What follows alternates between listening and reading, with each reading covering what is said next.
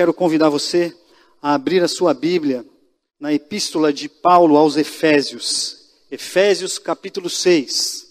Vou usar um, um, um único versículo, um corte, na última perícope do capítulo, começa no, no, no, no, verso 10, mas eu vou falar, eu vou ler apenas o verso 12. Eu vou fazer esse corte no verso 12 e a gente vai meditar sobre esse verso 12 nesta manhã. O verso 12 diz assim, Efésios capítulo 6, verso 12. A nossa luta não é contra o sangue e a carne, e sim contra os principados e potestades, contra os dominadores deste mundo tenebroso, contra as forças espirituais do mal nas regiões celestes. Vamos ver de novo? A nossa luta não é contra o sangue e a carne, e sim contra os principados e potestades, contra os dominadores deste mundo tenebroso, contra as forças espirituais do mal nas regiões celestes. Vamos orar. Pai querido, em nome de Jesus, que nesta manhã o teu Santo Espírito, Senhor, se manifeste aqui, Senhor, em nosso meio. E atinja mentes e corações. Que a mensagem saia da nossa mente. Na verdade, que a mensagem entre na nossa mente e desça para o nosso coração, Senhor. Pois assim nós entenderemos que ela fez sentido para nós. E isso só pode acontecer por intermédio do Espírito Santo de Deus, porque é um milagre, isso é algo sobrenatural. Então, Senhor, nós rogamos a Ti que nesta manhã este milagre aconteça aqui na tua casa. Em nome de Jesus, amém. Carta de Paulo aos Efésios, que foi escrita por Paulo por volta do ano 60, 61, alguns historiadores dizem mais ou menos 62, que é justamente quando Paulo está preso em Roma, ele escreve não só essa carta, como várias outras cartas nesse período de prisão. A carta aos Efésios é uma carta circular, no sentido que ela foi escrita a, a, aos Efésios e também a várias outras igrejas na circunvizinhança ali, que eram chamadas de congregações na região da Ásia Menor. Então essa carta ela era lida em várias outras igrejas.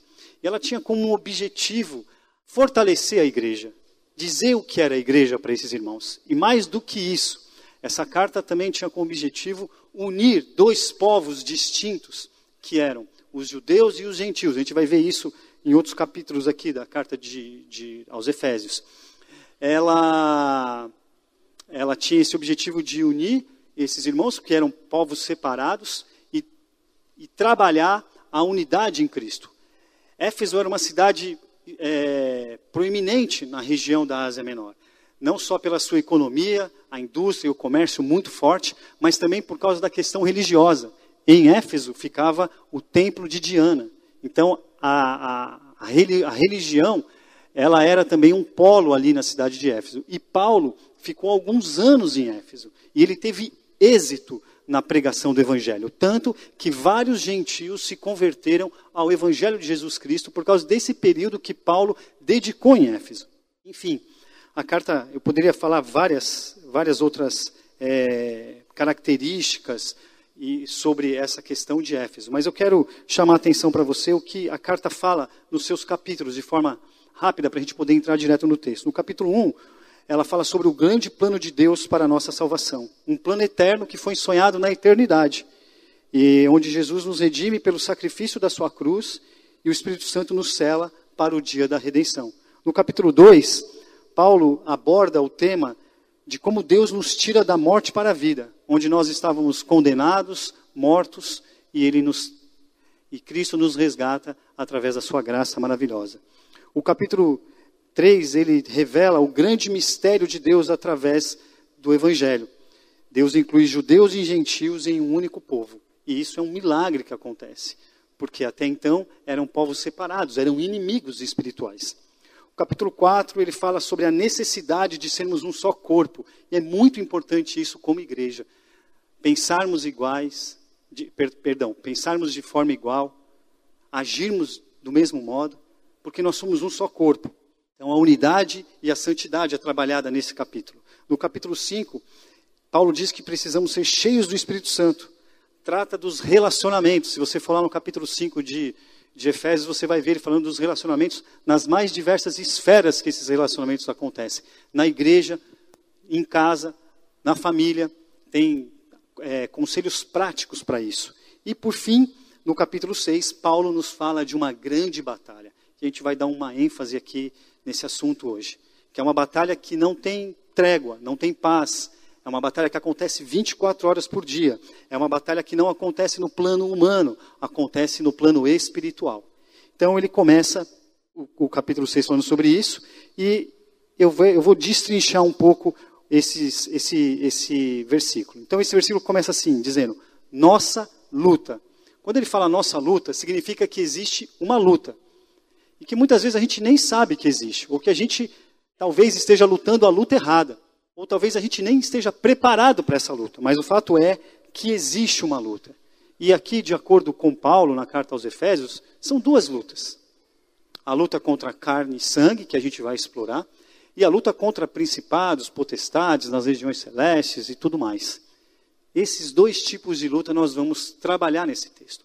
Mas o fato é que você precisa entender que existe uma luta e que ela está acontecendo agora, nesse exato momento. E que muitas vezes nós não nos atentamos a essa luta. Mas eu quero pedir permissão aos irmãos e inverter um pouco a ordem do capítulo, perdão, do versículo aqui e abordar primeiro essa luta que não acontece no plano terreno, essa luta que acontece no plano espiritual. E aí você vai falar: caramba, o MV acabou de ser ordenado pastor presbiteriano e já está botando as asinhas de fora, mostrando o lado pentecostal dele. Irmãos, não é isso. Eu sou, antes de ser. Ô, eu ouvi um glória aqui. Antes de ser presbiteriano, eu era batista, agora eu sou presbiteriano. Continuo tradicional também. Mas o fato é que nós não podemos né, é, sermos inocentes e acharmos que não existe uma luta espiritual, uma batalha espiritual. Batalha espiritual existe sim, e Paulo está demonstrando os irmãos de Éfeso aqui, dizendo da importância que é dada a isso. Óbvio que eu não vou pregar como, como um pentecostal aqui, talvez porque eu não tenho essa unção toda, mas também por causa do meu perfil, da minha característica, da minha personalidade. Mas eu não posso deixar de ser fiel às Escrituras e dizer o que o texto está dizendo que existe uma luta que acontece nas regiões celestiais. E essa luta não é contra carne e sangue, essa luta é contra principados e potestades. E muitas vezes, muitas vezes, nós como crentes em Jesus Cristo, nós como presbiterianos, nós não, não nos atentamos para essa luta. E com relação a essa luta, eu quero dizer, a primeira afirmação que eu quero fazer é: a nossa luta é contra o diabo. Ele existe. E a Bíblia diz que ele está ao nosso derredor, porque ao nosso redor estão os anjos do Senhor. Salmo 34 diz assim: Os anjos do Senhor acampam-se ao redor dos que os, te, do que os teme e os livra. Essa luta que Paulo está falando para os Efésios, essa luta é contra o diabo. O texto diz assim: E sim contra os principados e potestades, contra os dominadores deste mundo, tenebroso e contra as forças espirituais do mal nas regiões celestes. A gente vai abordar um pouquinho mais cada palavra disso daqui. A Bíblia não nos orienta a temer o diabo, ela nos orienta a resistir ao diabo. Porque temer somente a Deus. Nós só tememos a Deus. Nós não precisamos temer ao diabo. Eu fiquei pensando, caramba, eu passei esse tempo toda a minha vida temendo o mal. Acho que é herança dos filmes de terror que eu assisti nos anos 80, quando eu era criança sabe? Sexta-feira 13, quem nunca assistiu esses, né? A Hora do Pesadelo e tudo, e eu ficava morrendo de medo. Em casa tinha um corredor, para mim era grande assim, e a luz ficava lá no final. Então, quando eu, eu para eu ir no banheiro, eu tinha que acender a luz e correndo, e para voltar, eu tinha que voltar correndo também, porque a luz apagava lá. E aí ficava aquele medo, e pulava na cama, me cobria, achando que o diabo estava ali. A gente não tem que temer o diabo, a gente tem que resistir ao diabo. A Bíblia diz assim: resistir ao diabo e ele fugirá de vós. E eu me lembro de José, a gente está abordando o texto, o livro de José, a história de José na, na, na EBD dos adolescentes, e o texto diz lá, num determinado momento, que José corre da tentação, corre do diabo. Aquela mulher lá, a mulher de Potifar, era a encarnação do diabo, ia fazer José é, pecar. E ele resistiu àquela mulher e saiu correndo sem roupa. Foi até acusado injustamente, mas ele resistiu ao diabo. Então muitas vezes a gente teme ao invés de resistir, de correr.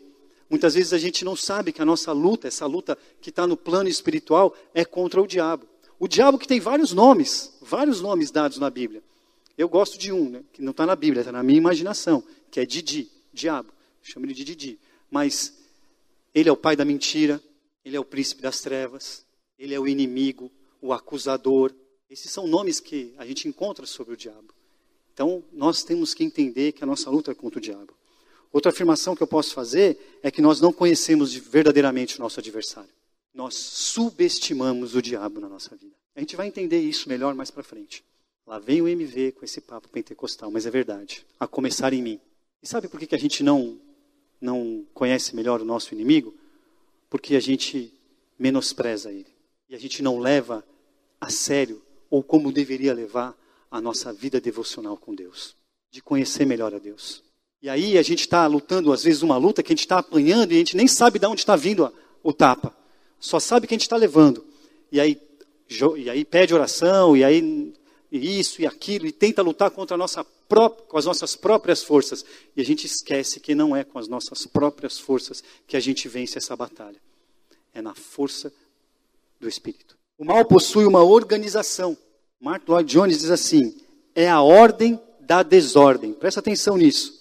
A nossa luta não é contra sangue e carne, e sim contra os principados e potestades, contra os dominadores deste mundo tenebroso, contra as forças espirituais do mal nas regiões celestes.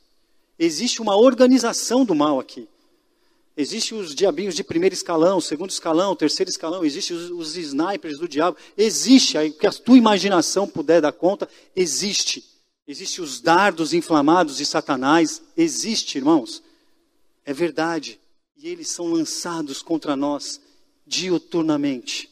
Não é que Deus permite que eles nos atinjam, porque a gente crê na soberania de Deus, mas as brechas que nós damos na nossa vida, a nossa negligência com a nossa vida espiritual, a nossa baixa guarda, quando a gente baixa a nossa guarda, que a gente fala que está tudo bem, a gente está baixando a guarda, e a gente, eu disse aqui que essa luta é uma luta que acontece 24 horas por dia, todos os dias, que não tem descanso nós somos atingidos por essa organização demoníaca que existe. Por isso que Paulo diz que a nossa luta não é contra sangue e carne, mas sim contra principados e potestades. Porque é verdade isso. E o mais impressionante disso tudo é que toda essa estrutura demoníaca, ela foi criada para lutar, para militar contra a igreja. Nós bem sabemos como o diabo pode atacar a nossa igreja. É verdade ou não é? Como ele pode matar, roubar e destruir. Como ele pode dividir. Isso acontece, sabe por quê? Porque nós permitimos. Porque a nossa guarda está baixa.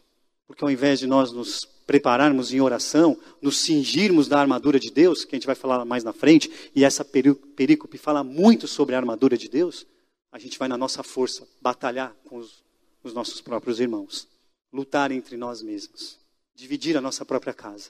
A gente não presta atenção que a luta é num outro plano e que Satanás está dando gargalhada, sapateando na nossa cara. Isso acontece e aconteceu aqui na igreja. Isso acontece e aconteceu na minha casa, na sua casa, nas esferas dos nossos relacionamentos. Porque nós baixamos a nossa guarda e nós não prestamos atenção que o príncipe das trevas está pronto.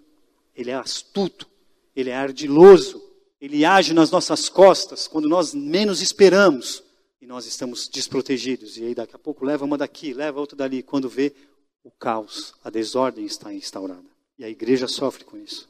Interessante que eu, eu fui dar uma lida nos textos de, de Jesus e eu não vejo, não vi Paulo, não vi Pedro, não vi João e não vi nem o próprio Jesus brincando em algum momento com o diabo.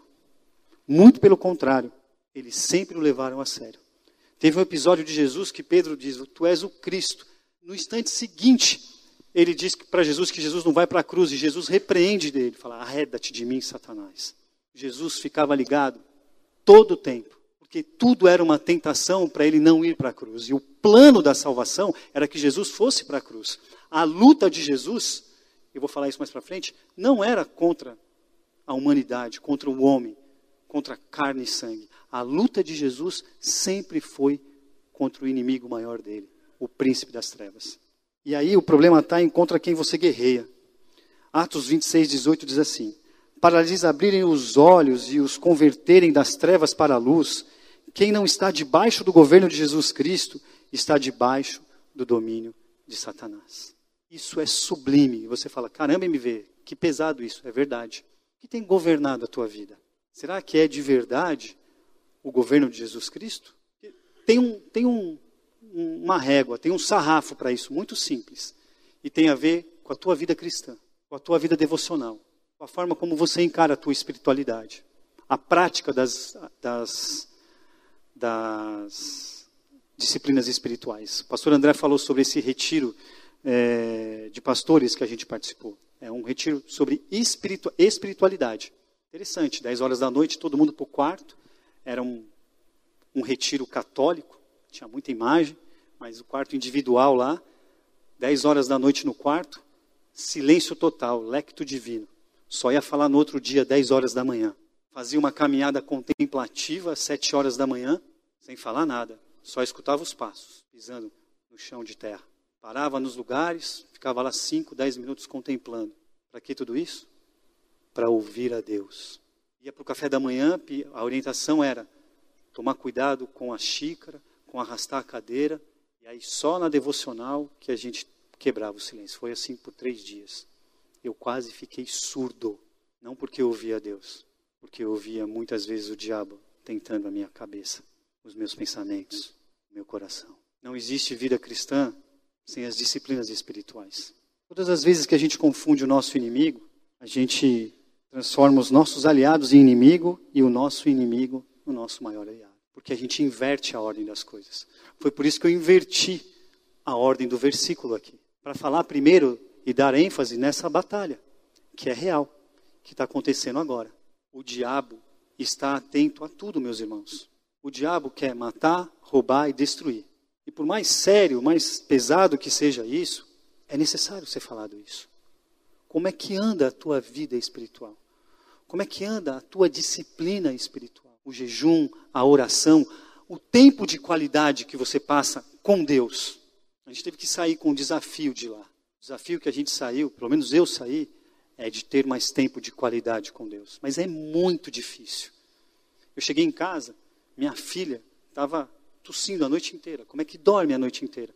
Eu já tinha me programado, vou dormir às 10 da noite, vou acordar às 6 da manhã, vou ficar uma hora em oração, vou sair de casa, vou descer, vou ficar num lugar sozinho lá embaixo, sete horas eu subo, levo ela para a escola. Não consegui fazer nesses três dias. Foram três noites praticamente em claro. Culpa é da doença. Olha Satanás aí. A gente sempre, né? Mas é espiritual isso. Eu louvo a Deus pelas orações dos irmãos, pela preocupação, porque a gente combate o inimigo é em oração mesmo.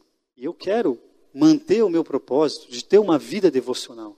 Sabe por quê? Porque quando um pastor tem uma vida devocional, uma vida piedosa, uma vida voltada para Deus, o reflexo disso é na congregação, é na vida dos irmãos.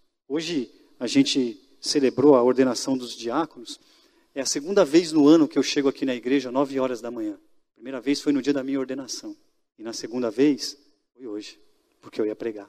Eu agradeci alguns diáconos aí, porque normalmente eu chego aqui acelerado.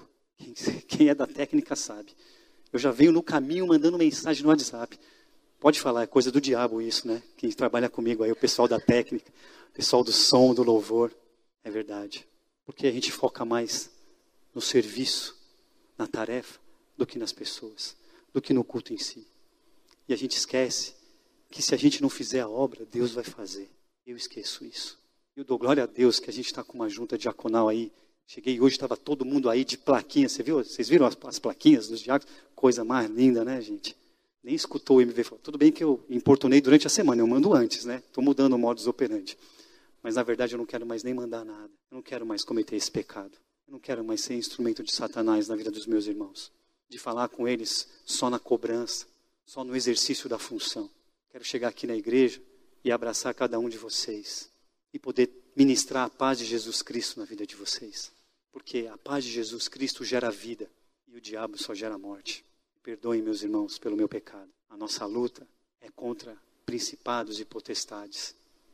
Que muitas vezes a gente acha que está fazendo a coisa certa, mas está fazendo a coisa errada. E a gente precisa estar na presença do Senhor, buscando a Deus, vigiando sobre a nossa vida espiritual, a nossa vida devocional, para que o Espírito nos revele aquilo que a gente está fazendo de errado. Não menospreze as forças do mal. Não precisa temer, basta resistir, perseverar. Agora, o mais legal é que você não precisa fazer isso sozinho. Óbvio que isso tem uma, um, um, um, um tanto da sua responsabilidade. Mas nós fazemos isso também em comunidade, nós fazemos isso nos relacionamentos, nós estendemos isso nos grupos pequenos que a gente se reúne durante a semana. Não caminhe sozinho. Lá no retiro de pastores, isso foi dito várias vezes. O pastor André falou. Não tinha ninguém com o seu pastor auxiliar lá. Somente eu e ele. Encontramos alguns irmãos queridos de longa data aqui da IP Barra. Alain, Alex, mandaram um abraço. E quem é de 20 anos para trás vai lembrar dessa galera aí. São pastores presbiterianos hoje. E falaram de forma saudosa da IP Barra, elogiaram a IP Barra, agradeceram a IP Barra. Essa é uma igreja de Jesus Cristo. E nós seguiremos perseverantes na luta contra o inimigo. Amém? Mas tem a outra luta que eu deixei para depois. E eu quero também gastar um tempo aqui, que diz assim: nossa luta não é contra carne e sangue. Calvino, em seu, em seu comentário, diz assim: que carne e sangue significa homem, humanidade. E vamos combinar aqui, a gente gosta de uma luta, né? A gente adora um embate. A gente adora, a gente gosta de estar de mal com alguém, de estar em conflito com alguém. A culpa é do frentista do posto que demora para nos atender, do caixa do supermercado, do banco, daquele abençoado irmão que nos fechou no trânsito, né, esse trânsito carioca maravilhoso, lindo, que eu adoro, que eu amo, que eu nunca vi. A ultrapassagem começa aqui assim, ó, o cara não ultrapassa, já começa aqui assim. É impressionante isso. Eu falo, hoje eu não vou sair da. Eu, eu associo confessar mais um pouco dos meus pecados aqui para vocês. Eu, eu jogava muita bola quando eu era mais novo. Depois que eu me converti, eu parei, de verdade. Mas eu sempre joguei muita bola. Então, quando eu ia jogar, eu já ia. Porque futebol para mim sempre foi coisa séria. Assim, eu não brincava de jogar futebol, nunca brinquei. Não dá para jogar futebol brincando. Futebol sempre foi coisa séria para mim, porque eu jogava valendo mesmo, campeonato, esses negócios. E aí, quando, depois que eu me converti, que eu ia jogar, eu saía de casa assim: eu não vou, eu não vou brigar, eu não vou me estressar, não vou. Às vezes eu preferia sair do jogo porque o futebol para mim é coisa séria. Então não dá para o cara não pegar a bola. Pega a bola, abençoado, né? Vai, faz o gol. Gosto muito de Copa do Mundo. Olha eu fugindo da pregação aqui. Graças a Deus que vai ter Copa do Mundo esse ano, né? Já estou falando para Alice. Alice, vai ser muito legal a Copa do Mundo. A gente vai torcer pelo Brasil. Vou comprar uma camiseta do Brasil para ela, para ela para ensinar ela a torcer pelo Brasil. Ela já fala: sou Brasil, papai. Brasil e Palmeiras. Eu falei: da onde você tirou isso, menina? aqui em casa só pode falar dois times, São Paulo e Cruzeiro. E ela falou, não, Palmeiras, mas enfim. E aí eu gosto de assistir os jogos da Copa sozinho, porque eu torço, eu tenho esse defeito, me perdoem. Eu torço, eu fico, eu sofro, entendeu? E aí o trânsito é igual. Eu já saio de casa assim, põe um louvor no carro. Hoje eu vi escutando essa música que os irmãos cantaram. Faz chover perdão e graça, porque eu já venho pedindo graça para o Senhor. Porque o trânsito é um negócio que me tira do sério, assim. E a nossa luta não é contra carne e sangue. O que, que te tira do sério? Fácil. Ah, minha mãe me tira do sério. Tira. Mãe tira do sério. Mas não adianta ficar bravo com a mãe, viu, jovens e adolescentes. É dois trabalhos, é ficar bravo e desficar bravo. Porque no final, as mães sempre têm razão. Eu sempre falo isso. Quem, quem já me ouviu falar aí dos jovens e adolescentes sabe. Nós somos apegados a uma luta. Nós gostamos de estar em litígio uns com os outros. Porque a nossa natureza adâmica, caída, ela nos impulsiona para isso. Ela nos inclina para isso. Nós não, já percebeu isso? Nós não gostamos da pessoa só de olhar. Hum, não gostei não. Hum, gostei não. Ah, muitas pessoas falaram isso para mim aqui, sabia? Depois de alguns anos. Quando você chegou aqui na igreja, me te achava muito topetudo. Nunca me conheceu, nunca trocou uma ideia comigo. uma... Não, não vou contar isso não, não pode. Desnecessário. Não, mas vou contar, não, aguento. Teve uma pessoa que chegou para mim um dia que falou assim, eu te odeio tinha três meses de pebar. Eu fiquei, fui chorar lá para o Aloysio. Falou, Aloysio, falou, me vê, para, para. Depois eu nem depois me abraçava, me abraçou, depois fiquei mó amigo dessa pessoa. As pessoas, nós somos assim, nós somos tendenciosos a nos odiar, sendo que Jesus Cristo nos orientou, nos deixou um grande mandamento, um novo mandamento, que é de amar uns aos outros. Amar a Deus acima de todas as coisas e amar uns aos outros. Mas o que eu vejo na prática, não só aqui na igreja, mas na sociedade como um todo, é um povo, é uma humanidade que se odeia. ao ponto de uma nação entrar em guerra contra a nação. O que, que a gente está em 2022? Qual é a razão de ter uma guerra? Para conquistar território, para exercer um domínio político. A gente é capaz de desejar o pior mal para as pessoas que a gente nem conhece, que são, que são o nosso próximo, porque nós somos inclinados a uma batalha. Às vezes nós transformamos a nossa casa num inferno e a gente nem percebe que a batalha está em outro plano. A gente briga ao invés de orar. A gente retruca, a gente responde, a gente ofende. A começar em mim, nós lutamos uma luta errada. A nossa luta não é contra os homens, não é contra o irmão, o marido, a esposa, o primo, quem quer que seja. Nós lutamos contra o inimigo errado. Nós não sabemos escolher as nossas lutas. Quando eu casei, eu falei assim para a Tarsila, não significa que deu certo, mas tô, a gente está tentando até hoje. Vamos escolher as lutas que a gente quer lutar as brigas que a gente quer brigar. E aí a gente acaba brigando sempre pelas mesmas coisas, as mais idiotas possíveis. É assim todo casamento. Porque não falou direito, porque não fez aquilo, porque deixou a coisa fora do lugar. Irmãos, é hora de confessar pecado. Eu sei que não é uma prática da igreja isso, mas se o sermão não tiver uma mensagem, não é um sermão. Quando era, no, era namorada da Tarsila, a gente morava em São José dos Campos, ela veio de Minas, foi morar com uma colega da cidade dela, e ela chegava em casa de vez em quando, e é assim até hoje. Inclusive a minha filha é assim. Ela chegava em casa e soltava o, o sapato. Soltava aqui. E, e, assim, quem me conhece um pouquinho mais sabe que eu sou. Eu já fui pior, entendeu? Sou organizadinho. Você vai no meu guarda-roupa assim, tem uma paleta de cores assim, vai, de, vai fazendo um degradê. A minha, a minha, a minha gaveta é toda arrumadinha. A roupa para passar, eu até dobro a roupa para passar, igual loja, assim, sabe? A menina que vai passar lá em casa. Sou eu, sou eu. Aí a Tarsila chegava, ia, sabe? Aí o que, que eu fazia? É, namorado, né? Ia lá, colocava aqui. Primeiro dia, sim, chegou do trabalho. Segundo dia, tal. No terceiro dia, quando eu fui pegar, ela falou: não, não, não, não, não, vai ficar aí. Aí o coração já começa, né? Meu, deixa aí. Aí eu pensei, mas a casa é minha. Aí pensei assim, nossa, nem casei, já está assim. Imagina quando casar. Tá vendo? A gente é assim. E aí, para piorar, minha filha é igual. Ela chega, ela nem está ela, no elevador, ela já vai tirando. E já joga assim. Eu falo, Alice, não é assim não. Tem que ter um mínimo de organização. Um mínimo. Parece brincadeira, mas quando levado às últimas consequências, a gente vê casais em crise por situações menores do que essa. É verdade ou não é, Cris? Seu consultório está lá para provar isso. É a gente não enxergar no outro o Cristo que foi revelado para nós naquela. Essa luta não é contra carne e sangue, meus irmãos contra principados e potestades. Jesus nunca lutou contra carne e sangue. Já viu Jesus dando bronca em criança? Ô criança, para de fazer isso. Está desorganizando o templo aqui, o Santo dos Santos. Ô diácono, está errado aí. Não, peraí, Jesus brigou lá, bagunçou, quebrou tudo no templo. Ele se revoltou que o que fizeram com o templo do pai, a casa do pai dele, é diferente. Você não via Jesus bater o boca? Ô, desce daí, você está em cima da árvore, vou comer na tua. Desce logo aí, o miserável pecador.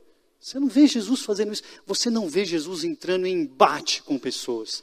Porque Jesus sabia escolher as suas lutas. Ele sabia qual era o inimigo dele. E ele sabia que Jesus e leva para onde? Para o deserto. Depois leva para onde?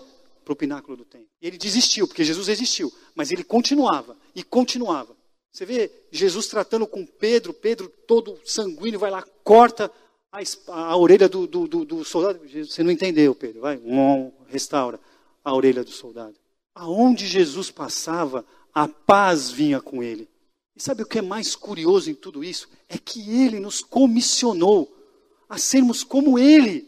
E ele disse mais ainda, se você pegar aquela história dos discípulos, que ele diz assim: ó, agora vocês vão em meu nome, ele, ele libera 70, lembra daquela história?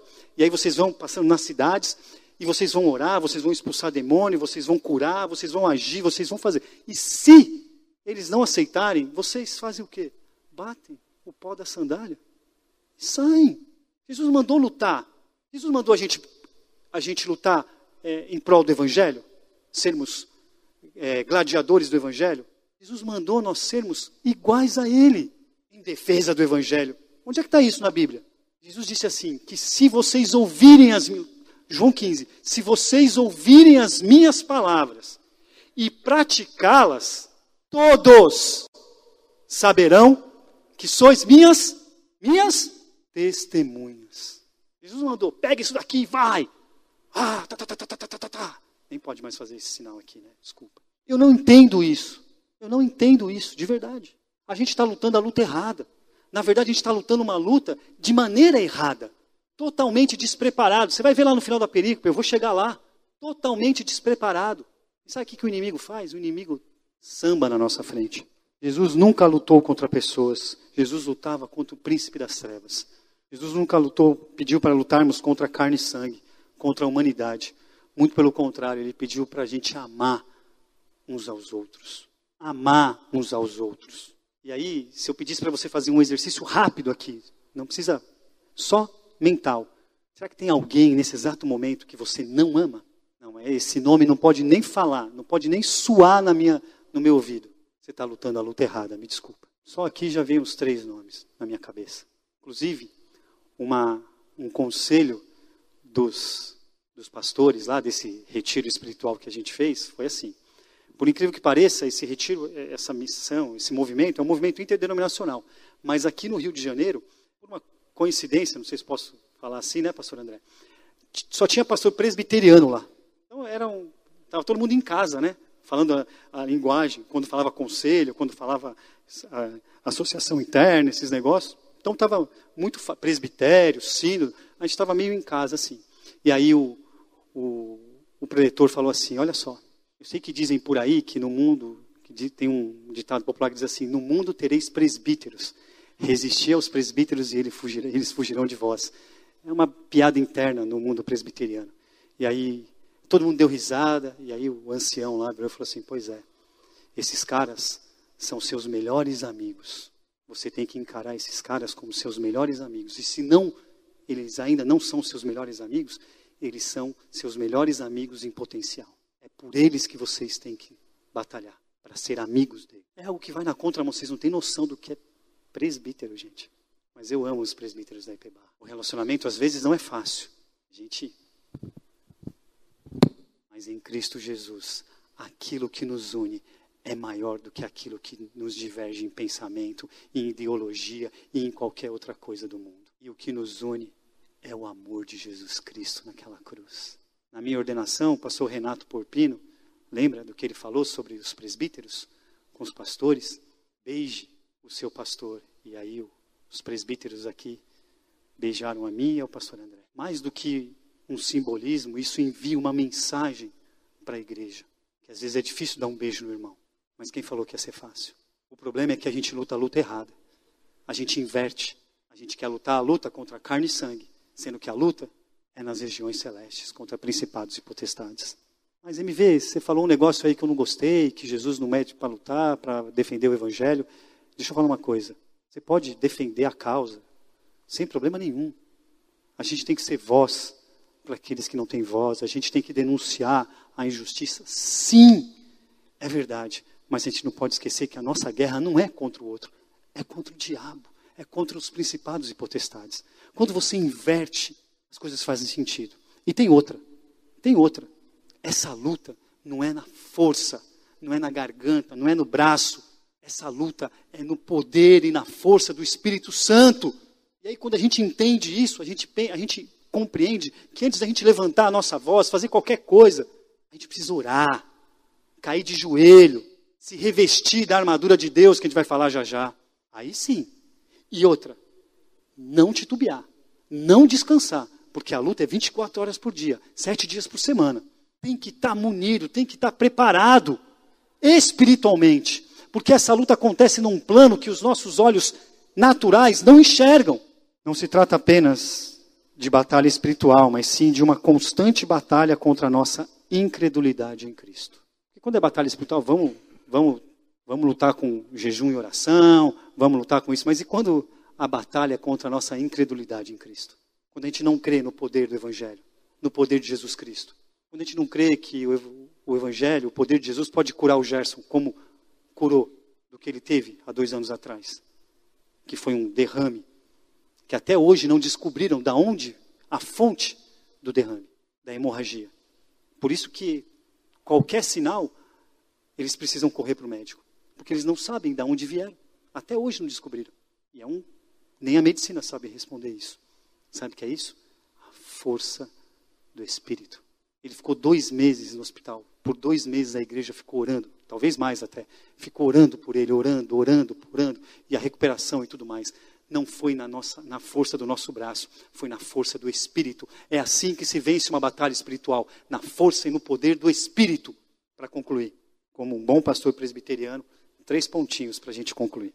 Não encare essa guerra de cara limpa. Seja fortalecido pelo Senhor na força do seu poder. O verso 10 diz isso. Se você tiver com, com a Bíblia aberta aí, você pode abrir. Verso 10. Minha, minha Bíblia deu pau aqui. Mas quem tiver aí pode abrir. Verso 10 vai dizer que é na força do Espírito. Porque esse, essa força, esse poder, é o mesmo poder que ressuscitou Jesus Cristo dentre os mortos. É um poder transformador, é um poder sobrenatural, é um poder que ressuscitou Jesus Cristo.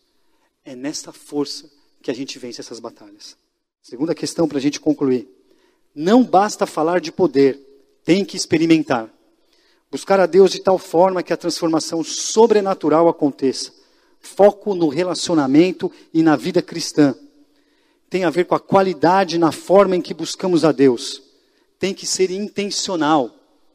Não basta apenas seguir os protocolos. Vida cristã não é brincadeira. Tem que vigiar sempre. Importância da prática das disciplinas espirituais. Disciplinas espirituais. Disciplinas espirituais. Se é cristão, você precisa ser disciplinado espiritualmente. Para a qualidade da sua vida cristã. E isso vai refletir na tua vida como esposo, esposa, filho, filha, servo, serva, patrão, empregado, o que seja. Você tem uma vida espiritual de qualidade, onde você exercita as disciplinas espirituais. Você vai começar a enxergar essa luta espiritual. E você vai ver que não vale a pena esses embates contra a humanidade, contra o homem, contra o seu semelhante. Por fim, é preciso estar revestido com toda a armadura de Deus.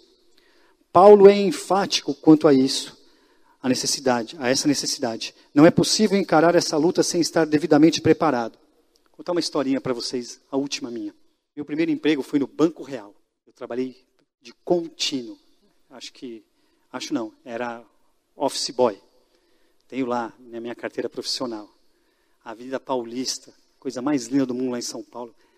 E aí, lá fui eu. Comecei, lembro até hoje, meu primeiro dia de trabalho. 4 de janeiro de 1993. É minha senha para tudo aí. Se alguém quiser saber, essa é minha senha.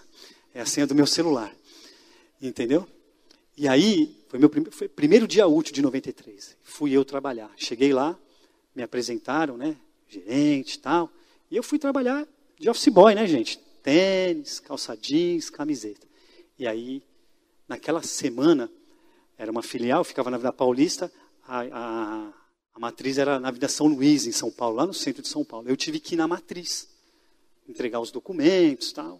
Aí eu cheguei lá, mandaram eu entregar um documento na sala do diretor, seu José Maurício, lembro até hoje. Bigodão assim, óculos, parecia um português. Aí eu cheguei na sala dele, quando eu cheguei, como é que ele estava vestido?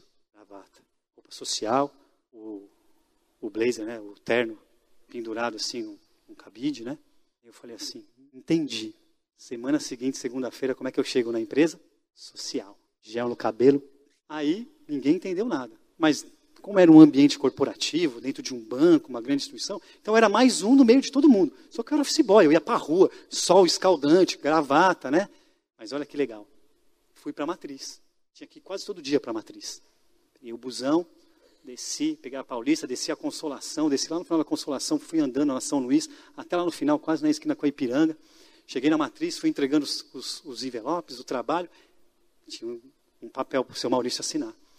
Aí eu fui na mesa dele e deixei. O seu Maurício está aqui. Ele estava no telefone, ele olhou para mim.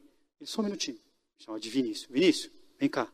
Desligou o telefone. Senta aí. Eu falei. Eu comecei a ficar com medo, né? Porque nunca falou comigo. Qual que é o seu nome? Marco Vinícius, tal. Me perguntou um pouco. Que legal. Aí ele falou assim: Por que, que você está vestido assim? Aí eu virei para ele assim falei assim, que eu vim semana passada aqui, eu vi que o gerente se veste assim, que o emissor se veste assim, e que o senhor se veste assim. Então, eu quero ser igual ao senhor, eu falei. Você quer o meu cargo? Eu falei, não agora, mas um dia eu quero.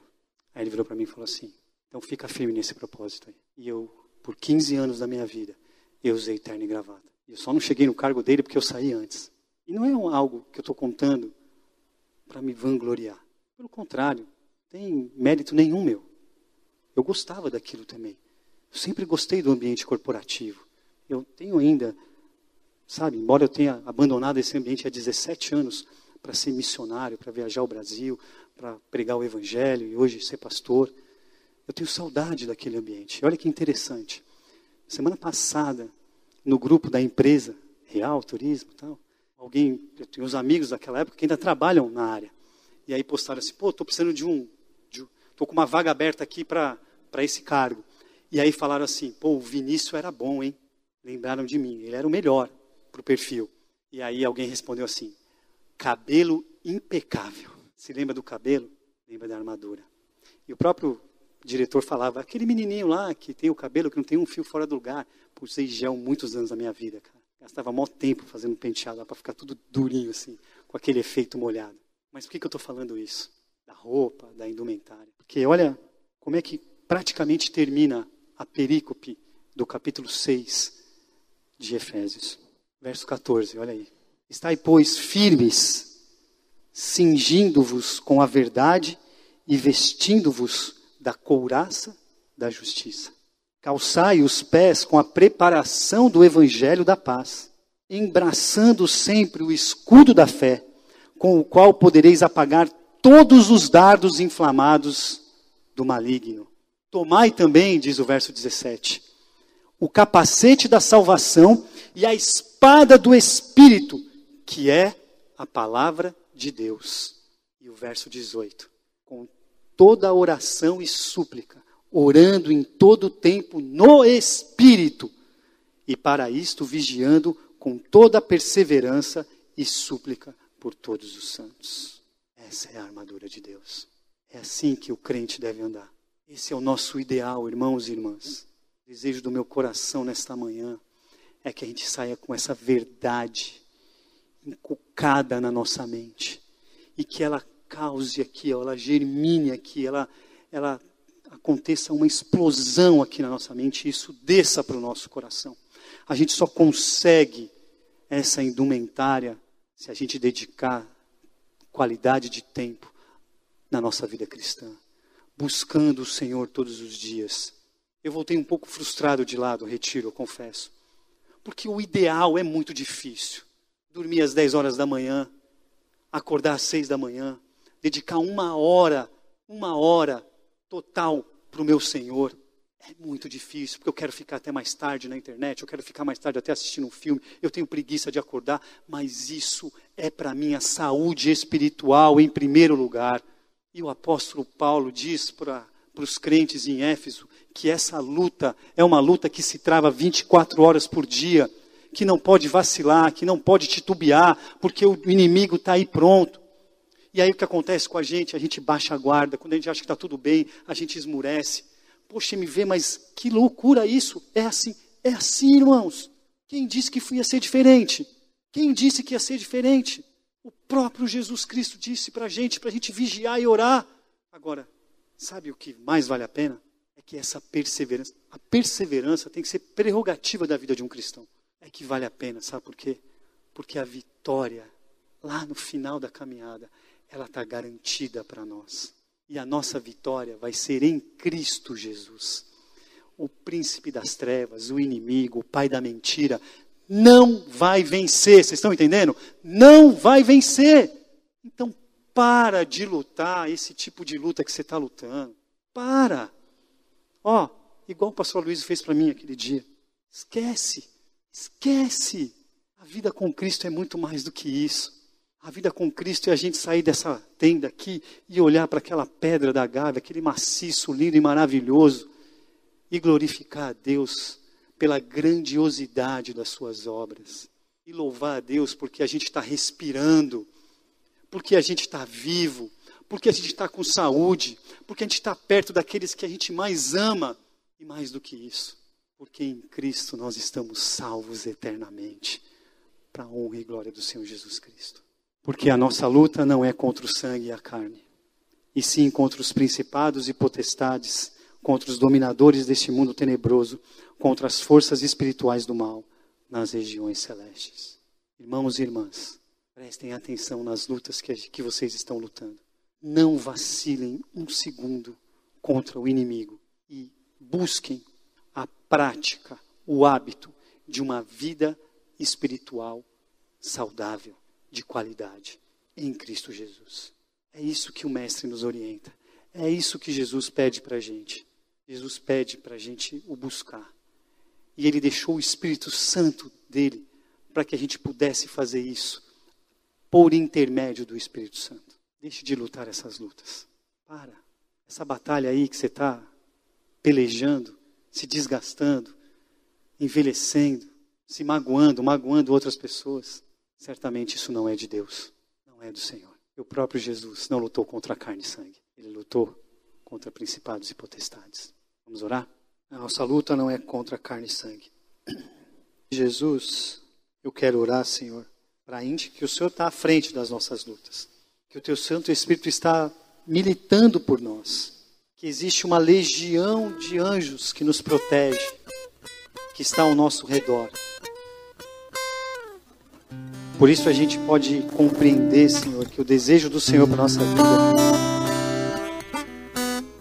não é que nós entremos em embates, que é fruto da nossa vaidade, às vezes fruto de uma má interpretação das, das Escrituras. Muitas vezes não tem nada a ver com aquilo que o Senhor quer para a gente. A gente está lutando, lutando, lutando. Tem gente aqui que está cansado de lutar, Senhor. Então, se você está cansado de lutar, deixa essa luta para lá. Traga ela aqui aos pés da cruz de Jesus. Você em Cristo pode fazer isso. Não vale a pena. Não vale a pena. Mas cuidado.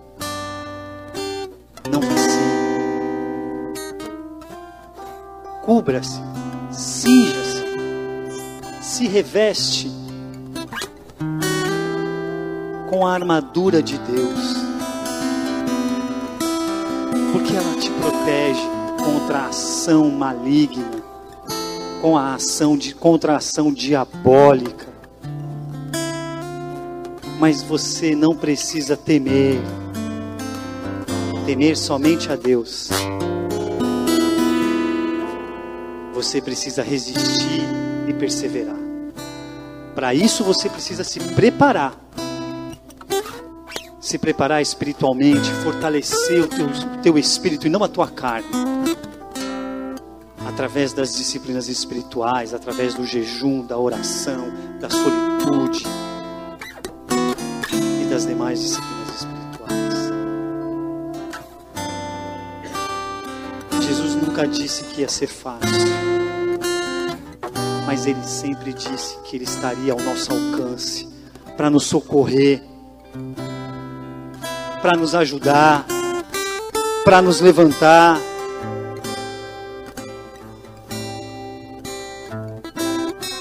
Esse é o nosso Jesus maravilhoso, que nos ensina a partir do seu exemplo. Pai, em nome de Jesus, em nome de Jesus, Senhor, eu oro pela vida espiritual dos membros dessa igreja, a começar em mim, Deus começar em mim, Senhor. Essa mensagem valeu para mim primeiro, Senhor. E eu oro pelos meus irmãos e pelas minhas irmãs aqui presentes, Deus. Que eles se fortaleçam no Senhor.